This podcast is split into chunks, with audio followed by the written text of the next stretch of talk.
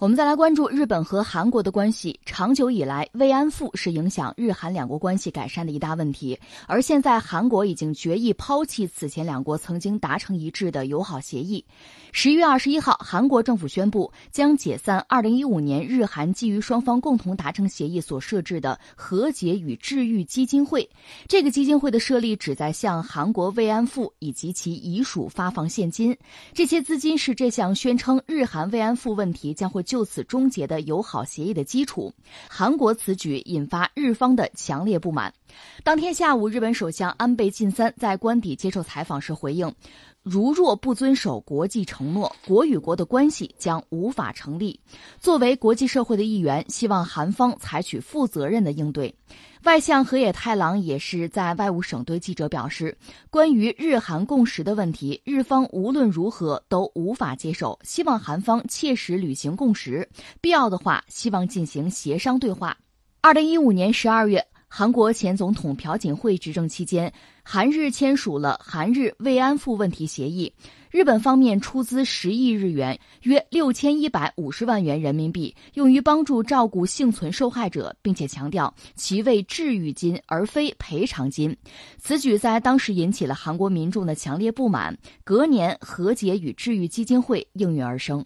呃，这个事情我们在节目里也多次聊过。目前，它似乎成为在日本和韩国之间横着的，好像无法逾越的这么一道坎儿。它会对双方的关系在今后相当长时间的关系啊形成一个影响，而且是负面的。那么，这个事情来龙去脉呢？其实大家应该多少清楚吧？你看，在历史上，我们讲就是朝鲜曾经被日本殖民过，就日本在明治维新之后国力增强，也急于成为列强。甚至成为在亚洲的主宰者，他其实最终的目标是中国。那么侵略朝鲜呢？确实是日本他扩张的战略目标的这个步骤里边，其实是关键的，又是第一步。最后呢，他打败了大清国，甚至还打败过沙俄。那么朝鲜最后落到他的手里，就被他彻底殖民掉。后来有一个所谓日韩合并，大家可能知道吧？就是吞了。所谓日韩合并，这合并谁说了算？听谁的？那当然是听日本人的了。甚至很多韩国人名字都需要改的，就到这样一个地步。后来好在二战结束，日本投降，朝鲜半岛重新获得了独立吧。但紧接着就是战争，就是韩国和朝鲜之间爆发了战争。这你可以说，首先是内战吧。当然后来这个朝鲜战争介入者就很多，这段历史我们就比较清楚了。那韩国和朝鲜现在不是一个国家，而且长期等于说是敌对的。但即使如此，毕竟是同属一个民族吧，所以对日本。对遭受殖民的那段痛苦的历史，朝韩双方其实是态度接近，但是在就是朝鲜战争结束以后，就是韩国经济腾飞的那个过程中呢，韩国一方面和美国的关系比较好，双方是有同盟关系，而日本和美国的关系也类似，美国在韩国在朝鲜都有驻军，那换句话说，在亚太地区呢，美国是把日本和韩国作为自己的，有人叫锚啊，叫这个着力点啊，最主要的两个支撑点。是这么一个状况，所以他当然不希望韩国和日本之间的关系太过敌对，这是肯定的。另一方面呢，韩国经济腾飞的过程中呢，确实日本也帮了忙。这里面不管是从企业、从技术上、从资金上等等吧，是帮了忙。那日本这个国家呢，我们加个引号很有意思，它和德国形成了鲜明的对比。这个在文化上可以有很多的这个区隔吧，我们不多说了。总之，他不愿意认罪，他不愿意认错。但是呢，他可以拿钱给你摆平，比如说我可不能赔偿啊，但是我援助你可以啊。他通过这种方式，多多少少你加个引号，他觉得我已经对得起你了，或者你说叫赎罪的话，赎过了，他愿意这么搞事情。所以你看，在二战以后呢，日本对付很多东南亚国家就是这个招数：我投资啊，我我帮你忙，提携你的经济，反正我可不是道歉啊，我可没赔罪啊，这不是赔偿啊。但是总的来说，他把这个事儿做了。韩国在经济发展的过程中，其实多少也得益于此。这个韩国人也知道，所以这样双方的关系就比较尴尬。一个是韩国和日本吧，实话实说，一方面人家肯定是国家是有主权，这没有问题。但是你看日本，人家自己都不承认自己是正常国家，是希望成为一个正常国家。而韩国方面呢，美军也驻扎着他。那么韩国军队呢？他的指挥权、领导权都不完全属于自己，所以在这样一个状况下，就是韩国、日本本身啊，自己就就挺别扭。那么美国本身对他们都有某种约束啊、牵制啊，甚至引领的意思。而美国又希望他们不要搞得太僵。那你说走近行不行？比如说中日韩搞个自贸区可不可以？不可以啊！搞成自贸区，美国在亚太的经济利益不就要受损吗？不就有可能被挤出亚洲吗？所以这是美国的小算盘。那我们要说的是，韩国和日本的关系背后，实际上美国起着很重要的作用。我把这个背景为什么要说到这儿呢？下面这个故事就来了。在朴槿惠时代呢，那韩国、日本之间就慰安妇问题。因为长期以来两国关系不睦，历史问题、慰安妇问题，这就是症结所在。那这个结能不能打开呢？因为双方在当时那个背景呢，还涉及到有一个共同的敌人，就是朝鲜。朝鲜对韩国、对日本，按他们的渲染，都是有军事上的威胁的。那么双方能不能合作？至少在情报上能不能互通，达到某一个层级？或者说美日韩三方能不能在这方面有军事上的合作，以形成对朝鲜的应对啊？大家都有这个需求。那走近走近一点，就涉及到慰安妇问题。咱先别的不说了，慰安妇问题怎么办？怎么办呢？要不就咱们搞一个搞个基金搞基金会。日本还是那老一套，你可别说我这是赎罪，我这不叫赔偿，咱们基本上属于一个安抚啊、安慰啊。我们搞这个基金行不行？大概算算数，十亿日元，大概就是几千万人民币这个样子吧。你要说多少，这个看大家各自的标准，我们在这不评论了。就搞这个东西行不行？其实现在有韩国媒体就说，背后是美国逼着韩国，那就行了呗。日本拿出那个态度，你一接受，双方就这个，是吧？是不是相逢一笑泯恩仇这个意思就好了？然后咱们三家凑在一起，还是要针对朝鲜，这是美国给韩国的压力。在这个状况下，朴槿惠就同意，他这个政府就同意了，而这个同意本身就是很勉强，因为韩国公众那肯定是不同意的。另外，最关键的，他还有几十位慰安妇可能还还健在，你听没听人家的意思？你征求人家的意见没有？还有好多遗属，这稀里糊涂的就答应了，而且呢，确实也有一些慰安妇因为生活艰难吧，包括遗属就申请，那这钱我们能不能得到一些吧？有有申请的。当然，到现在我看统计数字有不一，反正几十户吧，有，那就就行了吧。